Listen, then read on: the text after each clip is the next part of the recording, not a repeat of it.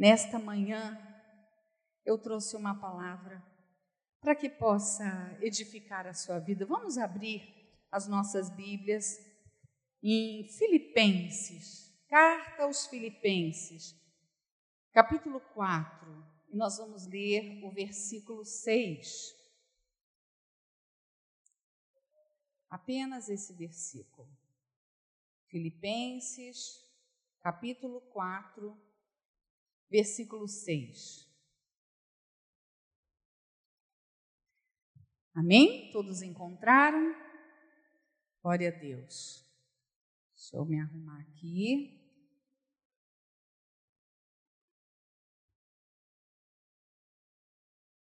Amém. Diz assim a palavra do Senhor: Não estejais inquietos por coisa alguma, antes as vossas petições sejam em tudo conhecidas diante de Deus pela oração e súplicas, com ações de graças. Vou ler novamente. Não estejais inquietos por coisa alguma, Antes, as vossas petições sejam em tudo conhecidas diante de Deus, pela oração e súplicas, com ações de graças. Feche seus olhos, Senhor. Estamos aqui, Senhor, com nossos corações alegres, ó Pai, diante de Ti. E, Senhor, eu quero te rogar que eu seja um canal, um veículo, uma fonte, Senhor, da Tua palavra, Pai que esta palavra possa encontrar corações sedentos por ti. Ó Espírito Santo, fale através de mim nesta manhã. Eu te louvo e eu te agradeço, em nome de Jesus. Amém. Você conhece alguém, uma pessoa que se inquieta facilmente? Conhece? Você é uma pessoa que se inquieta facilmente? Mas o que, é inquietação? Segundo o dicionário, inquietação é o seguinte: substantivo feminino, primeiro, estado inquieto do que se acha em agitação. Segunda, segundo significado, estado de preocupação desassossego que impede o repouso, a paz, a tranquilidade, nervosismo. Você às vezes se acha inquieto, você se vê em muitos momentos desassossegado, que a ponto de impedir o seu repouso. Às vezes a gente se vê assim, não é? E eu, sabe, eu penso que você vai concordar comigo que a palavra mãe é quase que um sinônimo de inquietação.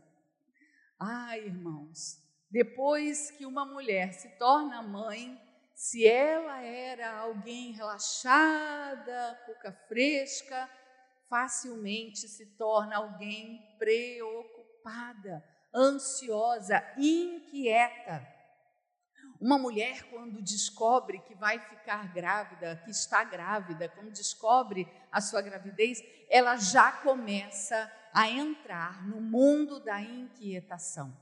Eu não sei se vocês estão ouvindo um eco, aqui no meu retorno tem um eco bem grande. É, tá, tá geral? Tá ok. Então, nossos irmãos vão ver o que podem fazer. Mas a mãe, a mulher que vai gerar, está gerando esse bebê, ela já começa: será que vai dar tudo certo?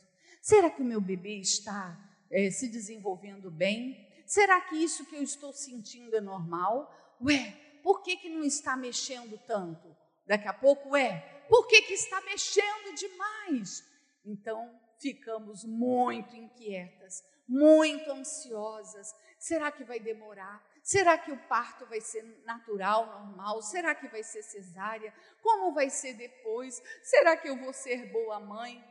E é assim que acontece. Geralmente, na nossa vida, nessa sociedade, nós temos muitos motivos para nos inquietar, muitos motivos para nos preocupar. Isso é algo muito real. E uma mulher que se torna mãe, eu costumo dizer, ó, tchau para tranquilidade, não é? Geralmente não dormem mais tão bem, geralmente não conseguem relaxar tão bem quando seus filhos são pequenos e têm muitas necessidades. Eu queria refletir com você sobre uma mulher, uma mãe, que ela viveu um momento, um tempo de muitas inquietações. E eu estou falando da mãe de Moisés. Vocês sabem o nome dela? Aí, a turma que frequenta EBD sabe. Joquebede, um nome difícil.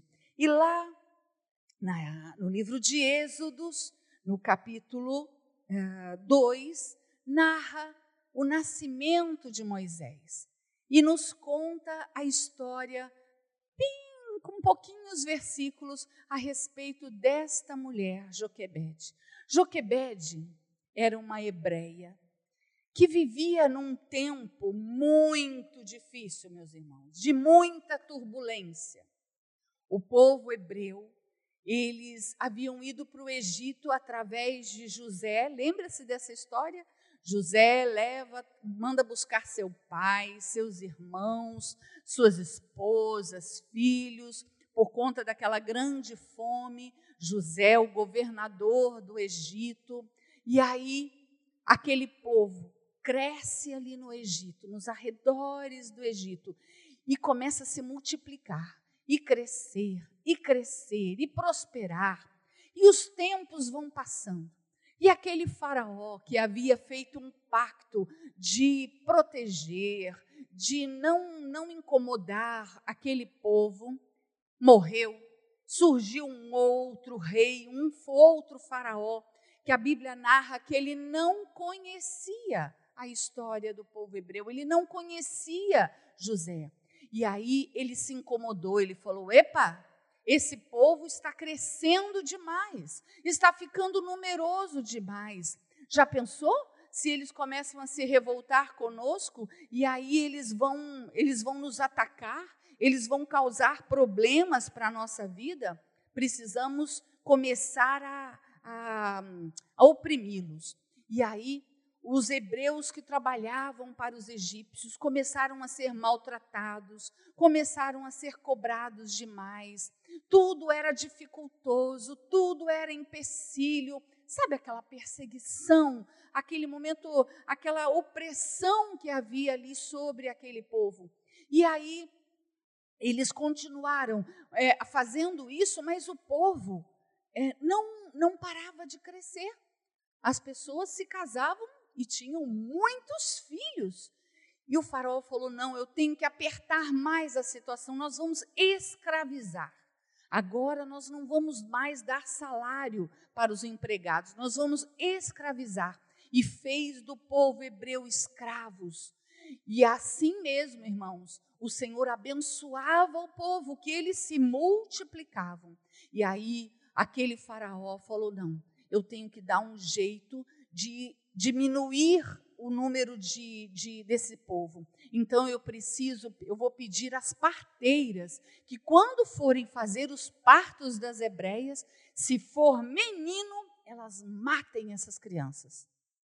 Mas aquelas duas parteiras eram tementes a Deus e elas protegiam as hebreias, não matando seus meninos. E deram lá uma desculpa para Faraó, dizendo assim: Olha, essas mulheres, elas são bem diferentes das egípcias. Quando eu chego para fazer o parto, elas já tiveram, já aconteceu, não dá tempo, ela não ia.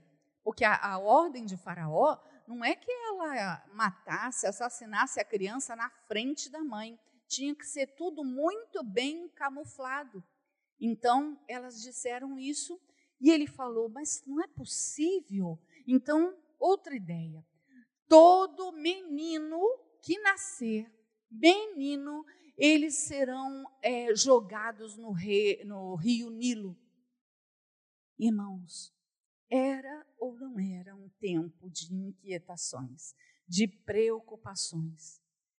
E a Bíblia diz, olha só que lindo, fala assim, lá no versículo 1 do capítulo 2: Um homem da casa de Levi casou com uma mulher linda e maravilhosa. Isso é por minha conta, né? Da mesma tribo. A mulher ficou grávida e deu à luz um filho. Vendo que o menino era bonito, escondeu-o durante três meses. Essa aqui é Joquebede, casada com Manrão. Joquebede, quando teve Moisés, já tinha tido Miriam e Arão. Mas aí nasceu o terceirinho. Que menino lindo, gente. A Bíblia diz que ele era tão formoso, tão lindo, que ela ela ficou tão encantada e ela viu tem algo de especial. Eu fico imaginando como era o Moisés. Sabe aquele bebê que ri com covinha, que tem aquele queixinho lindo, aquela boca desenhadinha, as suas maçãs rosadinhas, um olhar especial. É desse jeito aí que você imaginou. Parecido com seu filho. Não é assim? Qual é a mãe que não acha o filho especial e maravilhoso?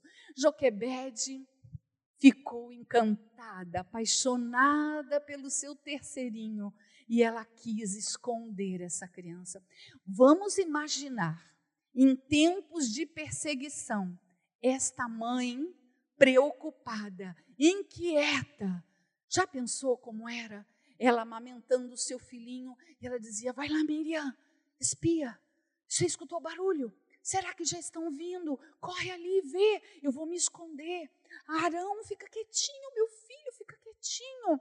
E lá, amamentando. Eu acho que Moisés deve ter sido bem gordinho. Porque o que aquela mãe amamentou essa criança para ele ficar quietinho, né? Porque é assim.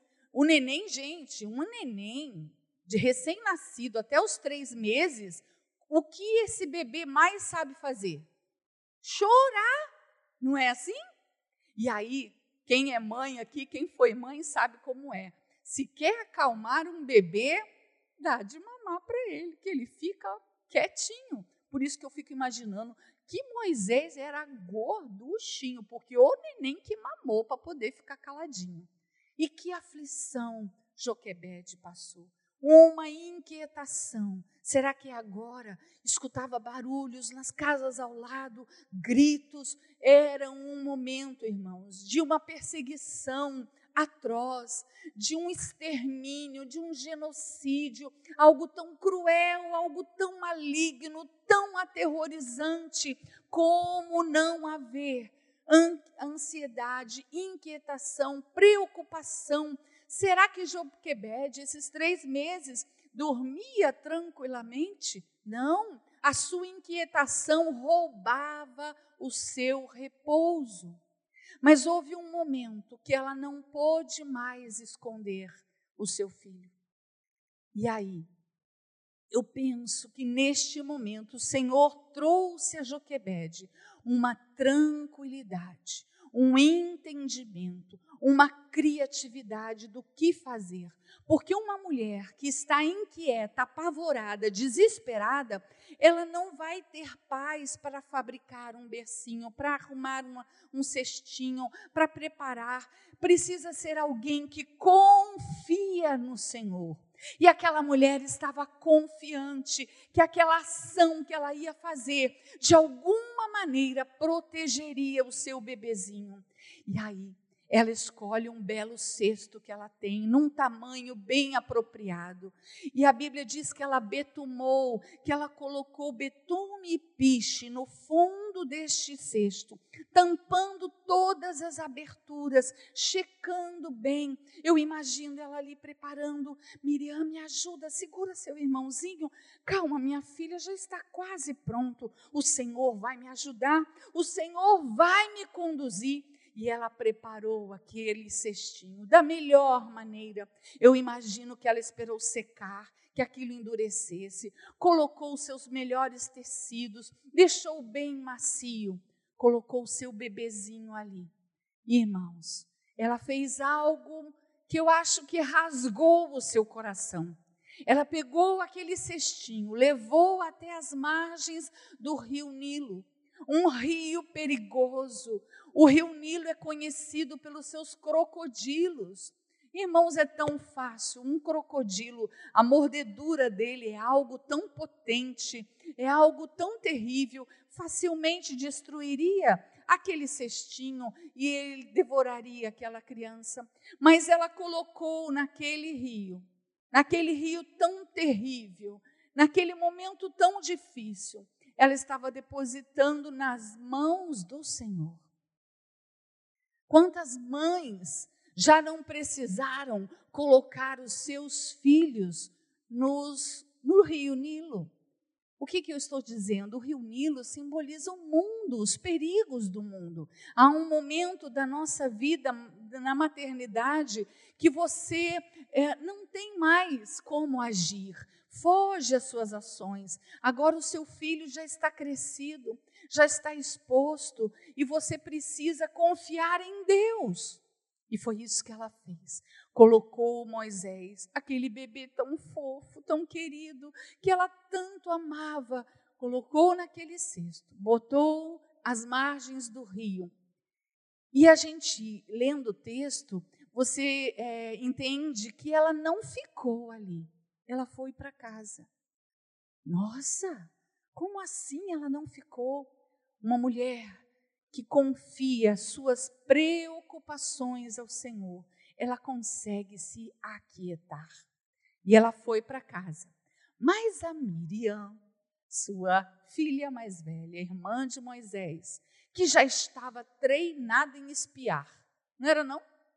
Ah, aquela menina passou os três meses espiando na janela, na porta, na esquina. Será que é agora que vão pegar meu irmão? Eu estou de olho, eu estou olhando para a mamãe.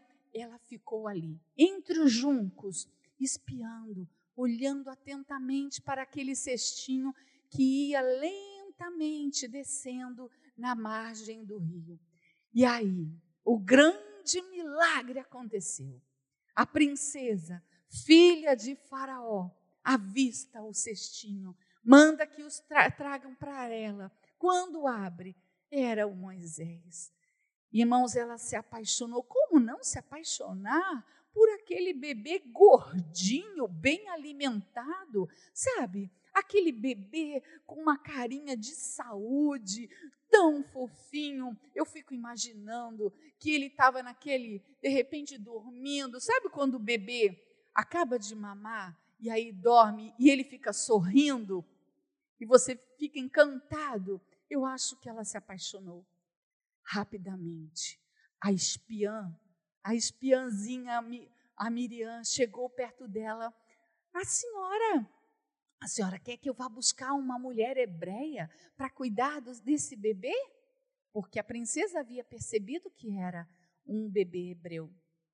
E ela disse: Sim, por favor, mande chamar uma mulher hebreia para cuidar dessa criança, que agora ela será minha. Ah, irmãos, Chega Miriam em casa. Eu não sei como estava Joquebede, a Bíblia não fala, mas olha, eu me coloco no lugar dela. Eu estaria de joelhos. Senhor, está em tuas mãos. Senhor, tem misericórdia. Senhor, livra dos crocodilos. Meu Deus, faz um milagre. Cuida do meu menino. E aí chega Miriam. Mamãe, eu tenho uma notícia boa para te dar. O que foi, minha filha? que foi? Mamãe, a princesa achou o meu irmãozinho Moisés. E sabe o que eu falei para ela? Eu disse assim: quer que eu vá procurar uma mulher para cuidar deste bebê, para amamentá-lo?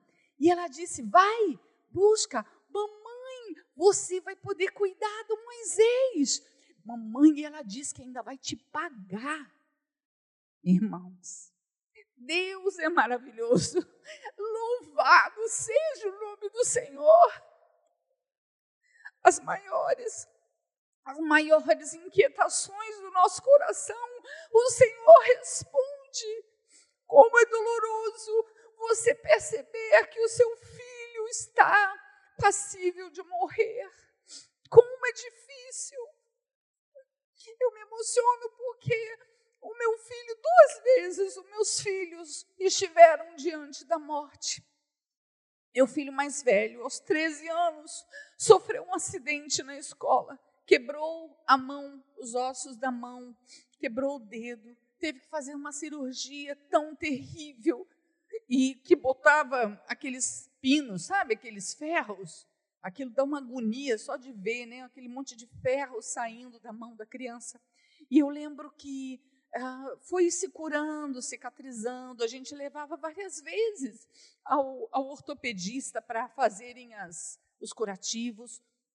Mas um dia, num desses processos, o pó do gesso caiu no ferimento da cirurgia e infeccionou.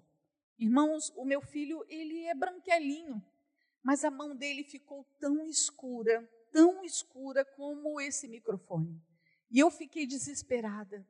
E liguei para o médico e o médico disse: traga para cá urgente. E quando nós chegamos, eu e meu marido no hospital, ele foi direto para a mesa de cirurgia. E aquele médico cogitou a possibilidade de amputar não só a mão, mas ele ia amputar até o alto aqui, perto do ombro do meu filho.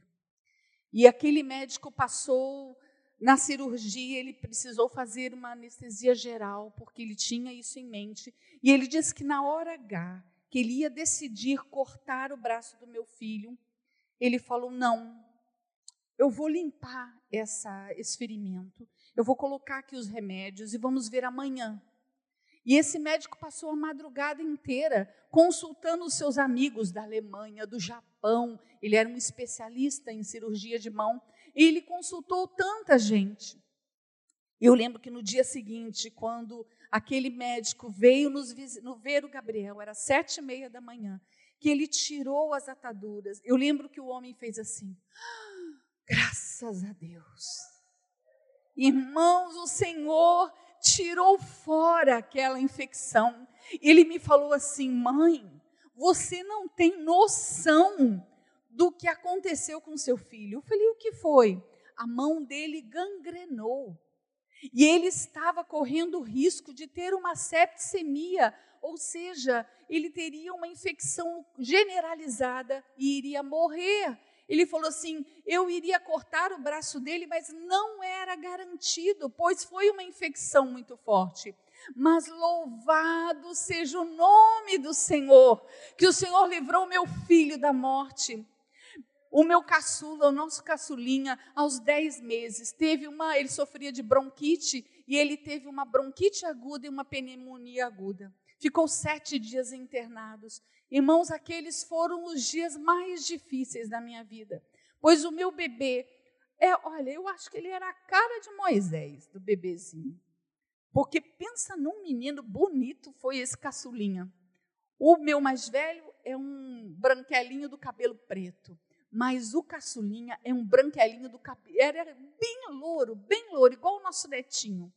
Ele era lindo, boca vermelha, bochecha rosada, um bebê, nossa, uma coisa. Eu acho assim que a gente deu aquela caprichada no segundo, sabe? Igual o Joquebed. No terceiro eles capricharam. Mas o Lucas, o Lucas ficou internado e a situação dele só piorava, só piorava. E eu lembro que teve um momento que o médico disse assim: Eu não sei mais o que fazer, eu já dei todos os antibióticos, ele só piorava. Eu lembro que eu dobrei o meu joelho, meu coração estava tão inquieto, e eu falei: Senhor, livra o meu filho da morte. Jesus, tu me deixa essa criança como uma promessa, pois eu não podia mais ter filhos eu tive o Gabriel e depois uma complicação de uma enfermidade. Eu estava entrando numa menopausa precoce e não podia mais gerar, mas o Senhor me deu, Lucas. E eu falei: Senhor, por favor, meu Deus. E aquilo, naquele momento o Senhor aquietou meu coração. E o Lucas começou a melhorar. E ele teve alta. E hoje é um rapaz muito lindo. Eu acho que não foi uma boa ideia mandar uma mãe pregar hoje.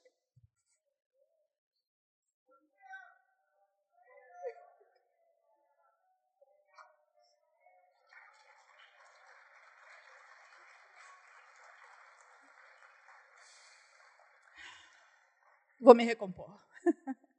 Então vocês viram como é fácil se colocar no lugar da Joquebede.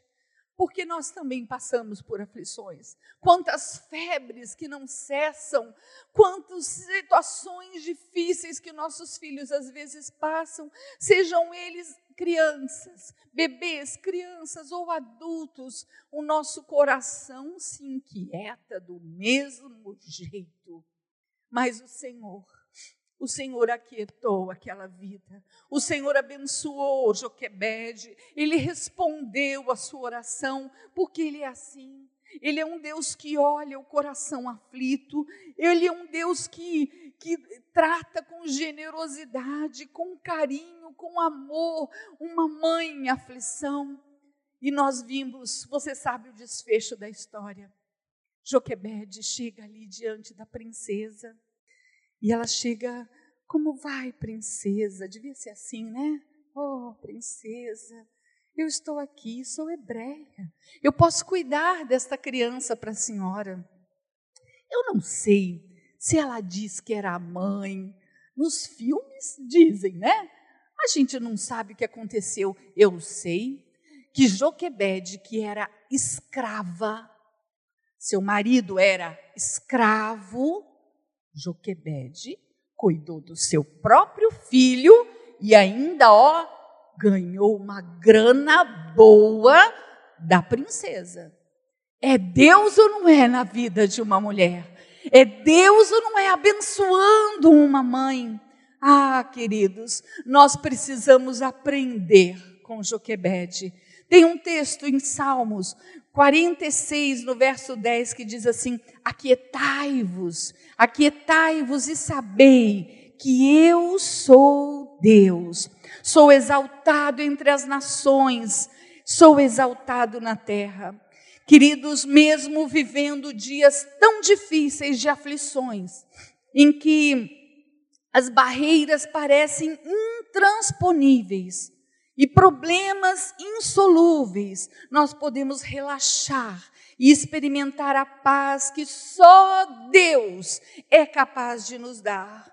Eu creio, eu creio que na hora que Joquebede estava preparando aquele cesto, o Senhor encheu o seu coração de paz, havia uma certeza no seu coração que o seu Deus faria algo, faria algo sobrenatural. O Senhor, só Ele pode nos encher desta paz nos momentos mais difíceis. Não é? Parece até um sonho, parece uma utopia vivenciar a paz e a tranquilidade do nosso Deus em tempos difíceis. Não é? Porque a gente está vivendo o nosso tempo hoje, irmãos. Nós não estamos escravizados, oprimidos por nenhuma, nenhuma autoridade sobre nós, mas nós estamos vivendo o terror deste momento que vivemos, e isso sempre nos deixa como? Sobressaltados, não é? Quem aqui não está preocupado com doenças? Você talvez diga assim: ai, que bom, me vacinei. Aí você liga, a televisão diz: ó, oh, está vindo uma nova variante. E aí, essa vacina, ah, gente, não está te cobrindo. E você fica como? Ah, meu Deus, preocupado, o que vai acontecer? Então a gente fica preocupado com as doenças, a gente fica preocupado com a falta de segurança, a gente fica sem saber como será o futuro dos nossos filhos, ou com a vida financeira que está indo cada vez de mal a pior, muito difícil. O mundo vive, o mundo está tenso. Mas quem tem as promessas do Senhor pode encontrar tempos de paz e tranquilidades. Irmãos, nós não somos conduzidos por nenhuma onda que o mundo tenta impor. Nós andamos, na verdade, na contramão do mundo. Não porque somos rebeldes, mas porque sabemos que Deus cuida de nós, Deus cuida de mim. Repita essa frase: Deus cuida de mim. Isso você precisa crer, precisa confiar. No meio das adversidades, nós temos a oportunidade de crescer e de ver o agir de Deus na nossa vida porque nós cremos que, apesar da Bíblia, irmãos, ter sido escrita em uma época tão diferente, tão distante, ela continua sendo atual, ela continua sendo palavra de Deus, continua sendo Deus falando conosco. Precisamos crer nesta verdade, que o Senhor cuida de nós. Deus prometeu estar conosco todos os dias. Todos os dias da nossa vida. Isso significa que não tem um segundo que o Senhor não esteja com você. E o diabo tem investido contra você, dizendo que, que você não está sendo ouvido, dizendo para você não ficar incomodando Deus. Você já pensou esse tipo de coisa? Acho que eu estou incomodando Deus com a minha oração. O Senhor não me ouve mais, só ouve as pessoas. Não é verdade. O Senhor prometeu estar conosco em qualquer situação em pandemia, fora de pandemia, em desemprego ou com emprego, em saúde ou na enfermidade, no dia bom e no dia de choro, de luto, Ele está conosco. Nós não vivemos com base no, naquilo que nós vemos, nem naquilo que nós ouvimos assim, ou sentimos, mas sim com base naquilo que nós cremos. E a palavra do nosso Deus, ela nos dá crédito que e ela pode nos manter este foco naquilo que realmente tem valor. Ter tranquilidade, apesar das circunstâncias, é um posicionamento de fé, é um posicionamento de, de crença no Senhor Jesus. Sabe por quê? Porque o inimigo ele vai lançar toda sorte de preocupações nas nossas mentes que vão gerar ansiedade, angústia e podem até resultar em doenças. Existem doenças físicas que a origem dela é totalmente emocional. Doenças no estômago, já ouviu falar? Gastrite nervosa? Talvez até sofra, alguém sofra disso. Existe a colite nervosa, a síndrome do intestino irritado, onde a pessoa padece de diarreias. Existe enxaqueca nervosa, existe pressão arterial elevada emocional. Existem dores na cervical e na lombar emocionais, alergias da pele, urticárias da pele emocionais. Olha, irmãos, como nós precisamos aprender a nos tranquilizar no Senhor, a confiar no Senhor, não importa o que está acontecendo na sua vida, lembre-se, Deus continua sendo Deus. Ele é maior do que esse teu, essa tua tribulação. Ele é maior do que esse diagnóstico que colocaram sobre você. O inimigo vai lançar toda sorte de preocupação na nossa mente, vai gerar angústias. Cabe a nós, cabe a você e a mim identificar esses pensamentos. Não fique atento, peça ao Senhor que te dê discernimento. O discernimento não é só para a gente perceber as coisas celestiais, ah, decifrar um sonho, é para nós sondarmos os nossos pensamentos. Se você está se sentindo mal, pare um pouco e pense assim: o que eu pensei? O que, que veio à minha mente? Busque, verifique se nesta, nesses pensamentos existe alguma preocupação exagerada, existe algo estranho, algo muito catastrófico, sabe? Daquela coisa, eu não vou sobreviver, eu vou morrer, meu filho vai morrer, ah, algo vai acontecer. Preste atenção, decifre Peça ao Senhor para te dar discernimento. Cabe a nós, identificando este pensamento, rejeitá-lo pelo poder do nome do Senhor e tentar nos equilibrar e voltar a crer nas promessas do Senhor. Se o Senhor tem uma missão na sua vida, se o Senhor te deu promessas, eu sei que Ele fez, Ele é fiel para cumprir. E nada pode frustrar as promessas do Senhor na sua vida. Isso é muito importante. Deus, Ele já te deu, querida, querido, condições de viver bem, apesar dos desafios tão grandiosos que você tem na sua vida. E eu quero dizer que mesmo, mesmo que do lado de fora esteja caindo uma tempestade, o seu coração pode estar em paz. Aquiete-se, aquiete-se no Senhor. O Senhor é Deus, Ele está com você, Ele ouve a sua voz.